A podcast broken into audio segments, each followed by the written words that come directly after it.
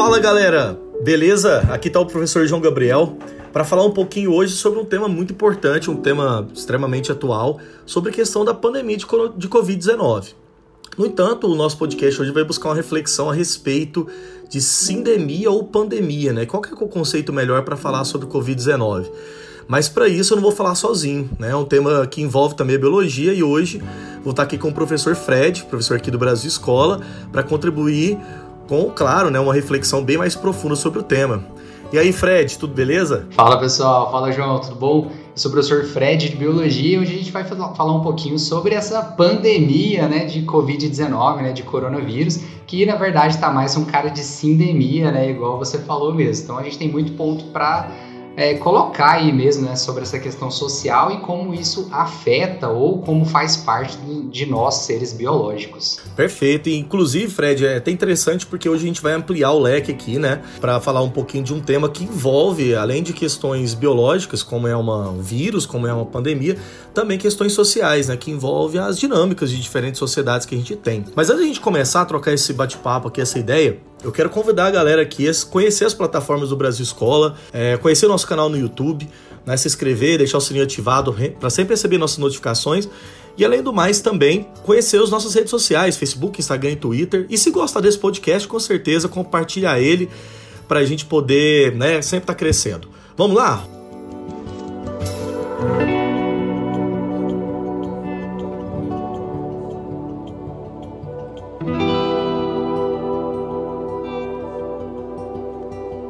Bom, Fred, o tema é esse, cara. Sindemia ou pandemia? Primeiro, por que, que é um biólogo no podcast Sociologia? Por que, que você está aqui hoje convidado né, para falar sobre esse tema? Cara, eu acho que é bem claro assim, quando, a gente, quando a gente pega a, a, sua área do conhecimento, né, João? Quando a gente fala de sociologia, a gente fala de seres biológicos, né, cara?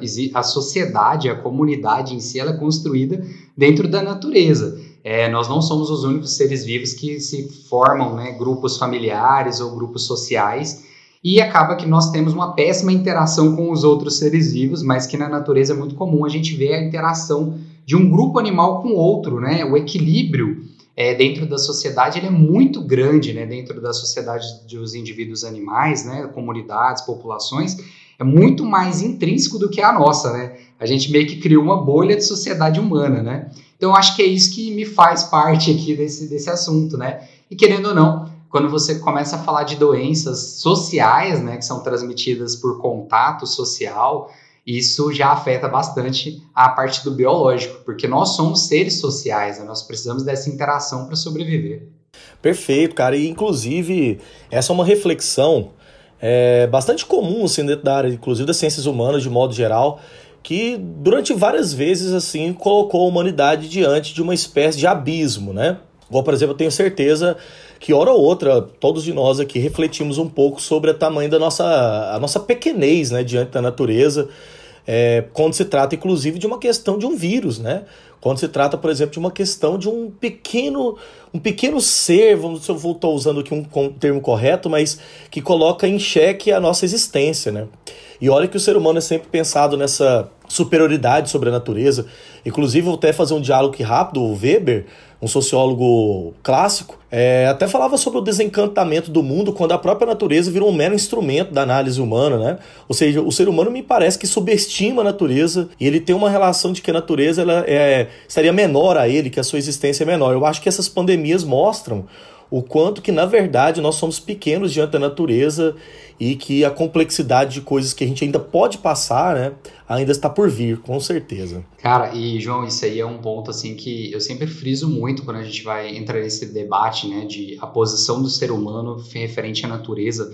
Nós somos os únicos seres vivos que não entram em equilíbrio com a natureza. Você acredita? Cara, todo ser vivo, toda a população, ela é controlada por fatores ali intrínsecos da natureza, né? Disponibilidade de alimento, disponibilidade de locais é, para sobreviver, de fêmeas para se reproduzir. Já o ser humano não, cara, ele pula fora dessa onda, saca? Ele, ele vai contra a maré, né? E isso a, acaba atrapalhando e trazendo né, uma pandemia, como por exemplo a gente está vivendo aqui, mas que já existiram várias outras. O problema é que agora nós estamos num ritmo tão acelerado que elas estão surgindo com uma frequência muito maior. Perfeito. E a gente está vivendo um, agora um, um, período de uma experiência que colapsou, né, nossos sistemas de saúde.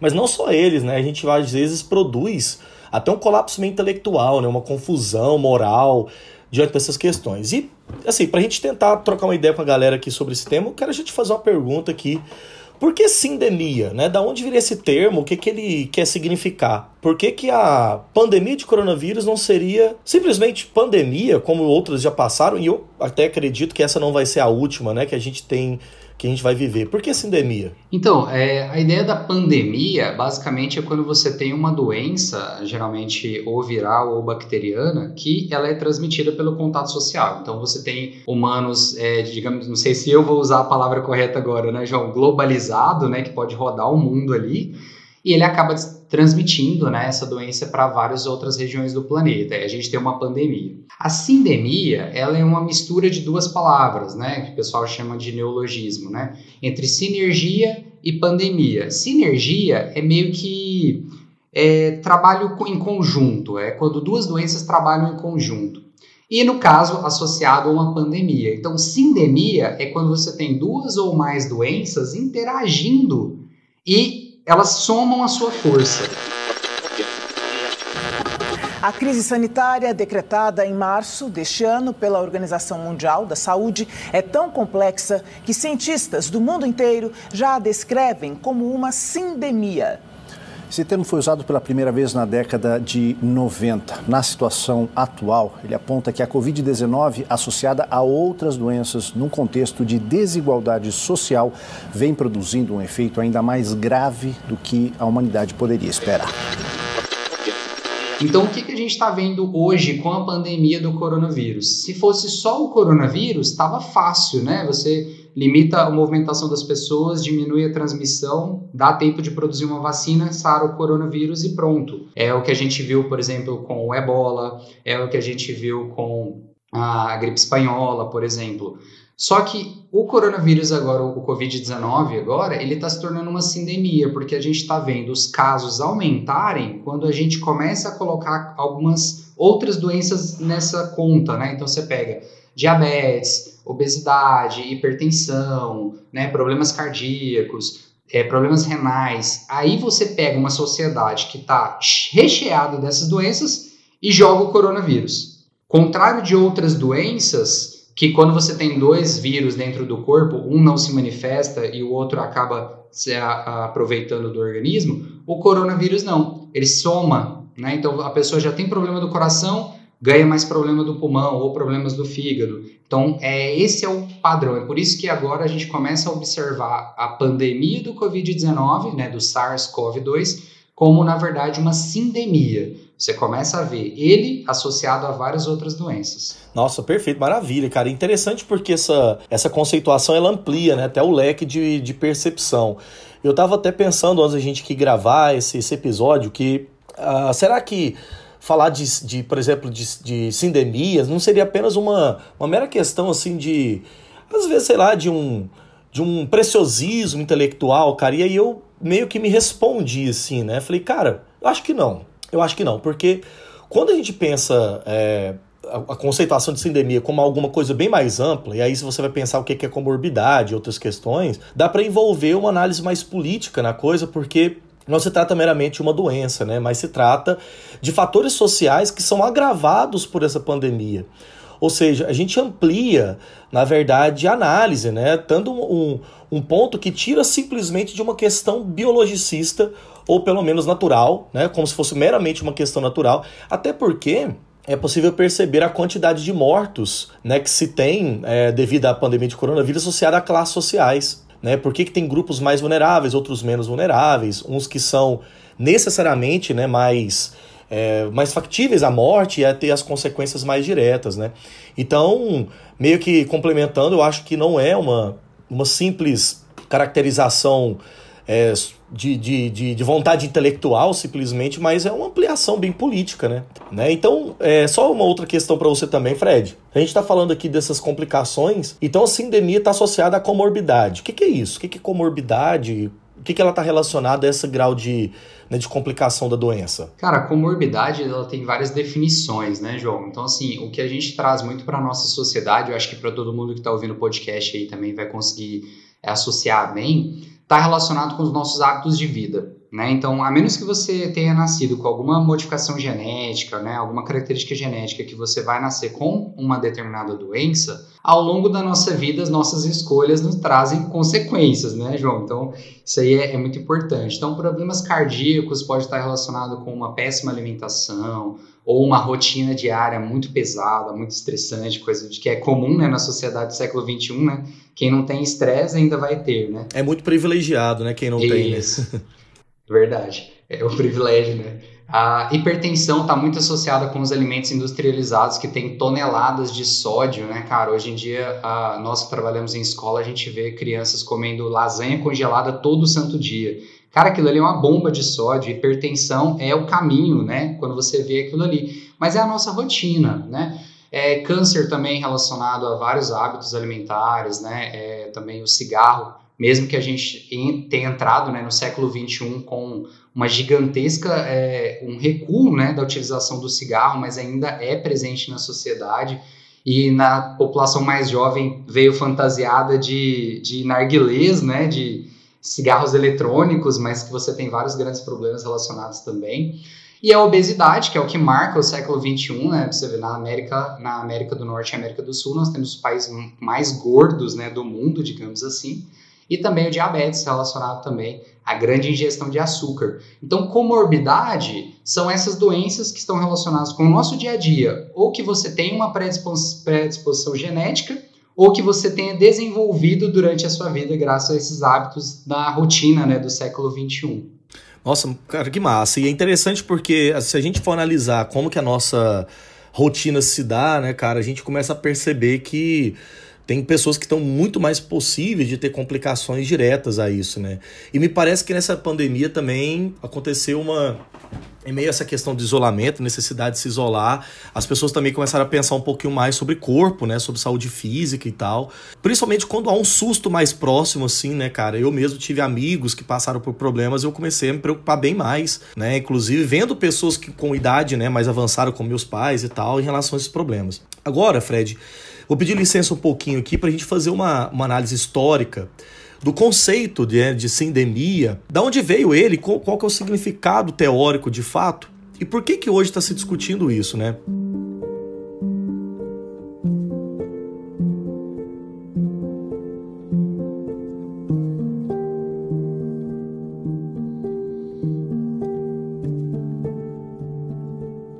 Primeiro lugar é que lá nos anos 90 existiu, na verdade, uma pandemia. Nos anos 80, desde o final dos anos 70, principalmente 80 e 90, uma grande pandemia de AIDS no mundo. Só que os especialistas, principalmente médicos, começaram a identificar que a AIDS não atuava sozinha, até porque, se me permite dizer isso, né? Você que é da biologia sabe mais, ninguém morre da AIDS, né? Você morre das complicações, né?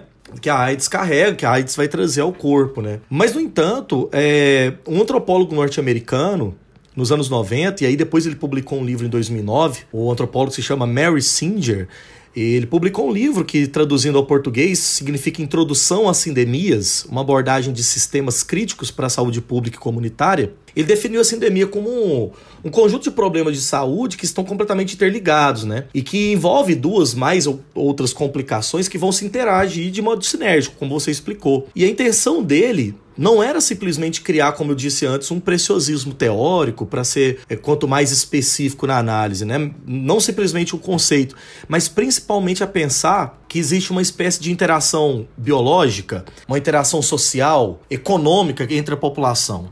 Ou seja, quanto mais essas interações ocorrem, é, por exemplo, questões sociais e econômicas com problemas de saúde internacional e pública, mais aumenta a suscetibilidade de uma pessoa se prejudicar ou piorar, ou piorar seu estado de saúde né, em relação a outros indivíduos.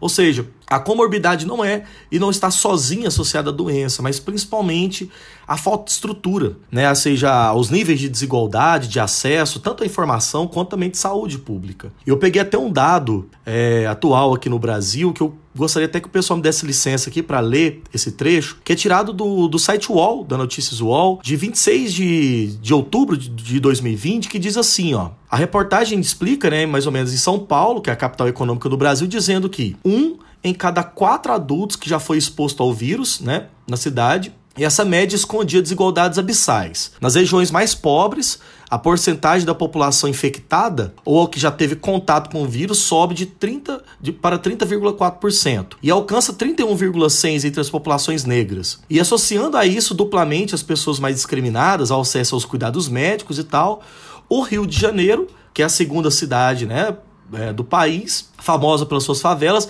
a taxa de mortalidade do vírus era, de acordo com o estudo publicado no mês de agosto, duas vezes maior que nos bairros, é, maior dos, nos bairros pobres que dos bairros ricos. O que, que significa? Que, na verdade, o vírus não atua sozinho, que existe uma questão de classe, uma questão social muito claramente ligada a esses níveis de desigualdade. Então, Fred, para a gente caminhar aqui para um outro ponto fundamental, para inclusive fazer essa análise, né? Como que essa pandemia, é, principalmente agora então essa sindemia de coronavírus ainda pode afetar em doenças futuras. Quais são as principais complicações pós-Covid? Como que elas, as populações devem se preocupar?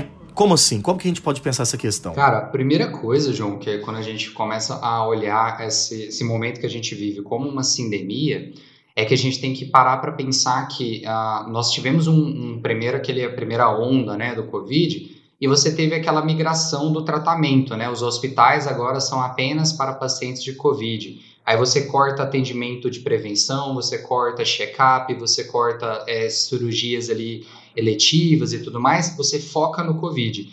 E aí você deixa de descobrir que aquele senhor de 70 anos de idade está com hipertensão, está com problema cardíaco, e daqui a alguns dias esse senhor aparece no hospital com Covid. E aí você tem uma complicação muito maior.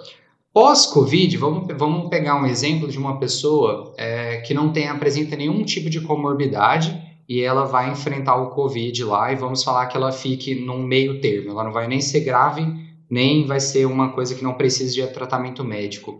Você pode ter perda da capacidade pulmonar, que a gente começa a formar um tecido fibroso no seu pulmão e ele para de captar oxigênio para a corrente sanguínea a falta de oxigenação no seu corpo, ela afeta praticamente tudo, né? A analogia que eu faço é como se fosse um carro faltando combustível, né? Se não chega combustível no motor, ele não vai funcionar. Então, o nosso combustível ali seria o oxigênio nas células. E aí você tem várias complicações. Então, sem uma condição pulmonar, você pega uma pessoa, ela não vai conseguir carregar um peso. Então, você pensa um trabalhador da área de construção civil não vai conseguir levantar um saco de cimento, fazer nenhum tipo de trabalho pesado. Né? Subir escadas, por exemplo, já seria algo impossível. É, com o tratamento médico, você imagina que dentro do hospital você toma uma tonelada de remédios, né? A maioria deles ali fortes e pesados, né? Que a gente fala. Isso pode trazer complicações hepáticas, então a pessoa pode vir a precisar, por exemplo, de um transplante de fígado mais para frente.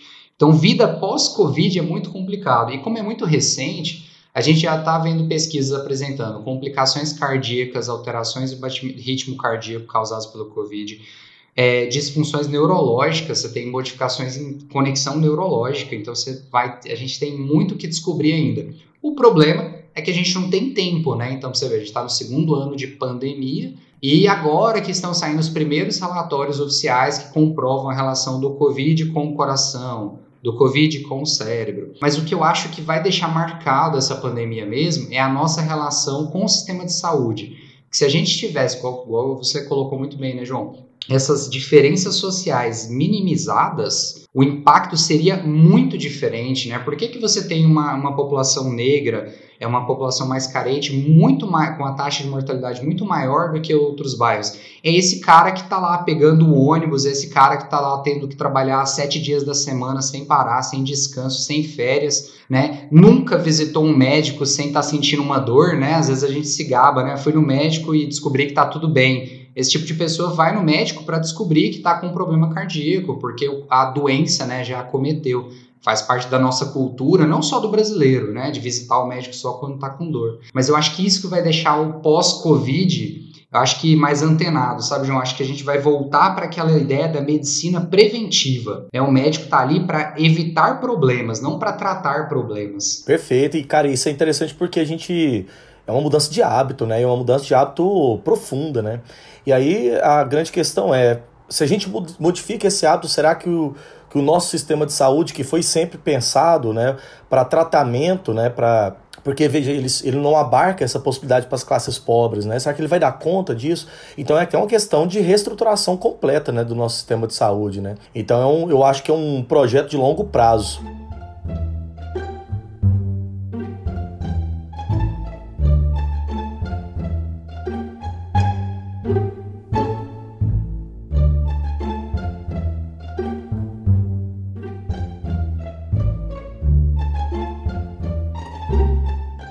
Fred, essa não foi a primeira pandemia que a humanidade passou e, não sendo aqui né, pessimista, mas sendo bem realista na questão, muito possivelmente não é a última. O que, que você tem a me dizer com isso, Fred? O que, que a gente pode esperar? Virão outras mesmo ou é uma previsão meio catastrófica, anti-coach da minha parte? Anti-coach.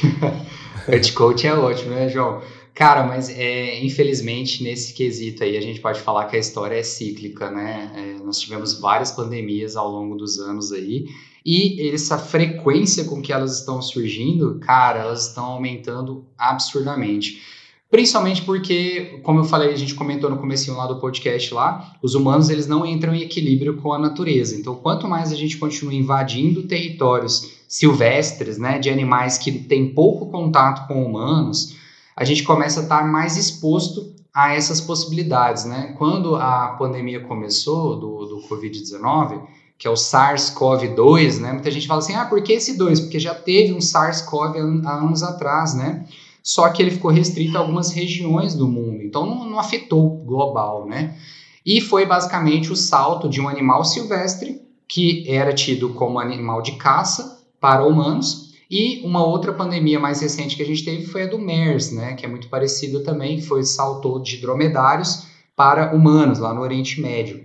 Então o que a gente vê é que se a humanidade não começar a entender que nós fazemos parte da natureza e tudo que a gente faz tem uma consequência, nós vamos continuar tendo contato com esses animais, continuar tendo contato com novos vírus com capacidade de mutação absurda, igual a gente tem do, do SARS-CoV-2, né, do Covid-19, e não será a última, infelizmente, né? E pelo caminho que alguns países seguem, é, talvez nunca estejamos preparados para as próximas, infelizmente. Pois é, o nível de, de, desigualdade estrutural entre os países ficou muito claro, né? Se a gente pega assim, a desorganização, não só política, né, que a gente tem, aqui no Brasil isso foi muito claro, assim, uma, uma politização muito grande da pandemia né, uma necessidade de discurso, às vezes muito mais ideológico do que sanitário, né, discurso que prevaleceu muito mais vontade política do que de vida, é, isso mostra muito claramente que o mundo ainda vai ser muito afetado por esse tipo de questão, né? Infelizmente, né? João, e quando a gente fala, cara, sobre essa questão da política, eu acho, assim, que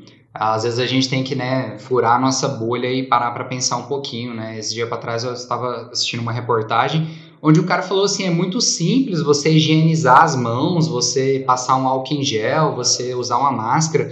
Aí você para para pensar quantas pessoas, não no Brasil, mas no mundo, tem que sair de casa para buscar água, para beber, para tomar banho. Imagina você ter álcool, álcool gel disponível, você ter uma máscara para trocar a cada três horas.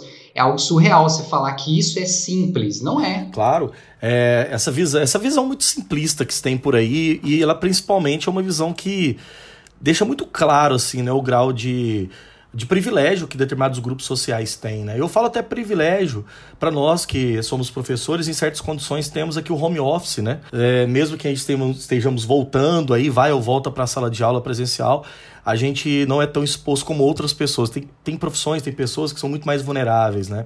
Ou seja, quanto mais a gente olhar para baixo, mais é possível a gente identificar, né? Esses problemas. Então, Fred, é, uma coisa que eu acredito, que acho que todo mundo aqui teve, deve também ter pensado muito nisso, durante todo o nosso episódio aqui, a ideia de que pensar a sindemia enquanto uma questão ligada à vulnerabilidade que os indivíduos têm, né? Ou seja, a desigualdade social, ela é um componente da pandemia. Né? Não é apenas então uma questão assim de preocupação teórica com conceito mais né, específico, mas é uma questão social e política, porque existe uma necessidade, por exemplo, de ter uma renda básica, por exemplo, global para as populações pobres que durante esse período de pandemia são alijados né, do direito à saúde para ter que comer. Isso tem a gente vivido aqui no Brasil de modo muito claro. Existe uma dicotomia muito simplista na análise que coloca que se ou vai morrer de fome ou vai morrer necessariamente do vírus. Você pode morrer das duas coisas ao mesmo tempo. As pessoas estão sendo expostas, estão perdendo suas condições econômicas, né? estão perdendo emprego. Uh, existe uma consequência muito clara. Então, se não há uma medida profunda que pensa as questões estruturais, a gente pode ainda ter muitas consequências. O grau de desemprego e informalidade no Brasil é muito alto e não é só um combate ao vírus, né? É também combater a pobreza e combater os níveis de desigualdade social. Até porque, como você mesmo colocou, é, posteriormente a essa pandemia ainda virão outras. E ao que me parece, essas pandemias estão se tornando cada vez mais cíclicas, né, mais próximas. Essas crises são muito mais próximas de nós. Assim, me parece que tivemos uma de ebola, né, tivemos uma, uma outra de Zika vírus há pouco tempo, já estamos aqui numa dessa de Covid que ela né, é, acho que modificou o mundo como um todo, e enfim, podemos vir com outras mais. Fred, considerações finais que nós estamos estendendo muito aqui. O que, que você diz pessoal de casa aí para a gente encerrar nosso podcast? Então, pessoal, eu acho que eu, o, ponto principal aqui do nosso podcast né, tem começar a observar essa, esse momento que a gente está vivendo como uma sindemia, entender que é necessário sim os esforços para você estruturar né, melhor o nosso sistema de saúde, é, procurar melhores formas de transporte, né? Eu acho que o momento que a gente está discutindo bastante o transporte ônibus, metrô, né? Quem utiliza esse tipo de transporte na cidade e por que que isso tem relação direta com a transmissão desse vírus. Então, realmente, quando a gente começa a observar que várias doenças, várias so é, situações da sociedade culminam num agravamento de uma pandemia causada por um vírus, por exemplo, a gente começa a entender que o problema ele é muito maior e muito mais amplo e tem que ser discutido né, num ciclo de longo prazo mesmo. Né? A partir de agora é realmente sair da pandemia mais inteligentes né, e melhor preparados do que a gente entrou nessa. Massa, Fred, e eu quero concluir aqui, é, antes de passar para as nossas referências aqui, né? Você está as nossas referências que usamos aqui, é na verdade usar um pequeno trecho de um livro muito famoso é, de um teórico francês, um físico, inclusive matemático, teólogo e filósofo chamado Blaise Pascal, que é conhecidíssimo aí no campo da ciência da natureza. E num fragmento de um livro dele chamado Pensamentos, no fragmento 347, ele refletiu sobre uma coisa que eu tenho pensado muito ultimamente, que ele diz mais ou menos o seguinte: o homem não passa de um caniço pensante, o mais fraco da natureza. Não é preciso é, que o universo inteiro se arme para esmagá-lo. Apenas um vapor, uma gota d'água bastam para matá-lo. Mas mesmo que o universo o esmague, esse homem seria muito mais nobre do que o que o mata, porque sabe quem morre e a vantagem de estar vivo. Ou seja, nós somos os seres vulneráveis diante da natureza, de modo geral, Podemos tornar mais vulneráveis ainda com essas classificações sociais e econômicas que fazemos entre nós, mas temos a capacidade de compreender isso e, claro, a capacidade de melhorar essa condição. Né? Se não fosse assim, a humanidade não teria nem sentido de existir, que somos seres racionais e podemos sair dessa, né? podemos superar essas questões.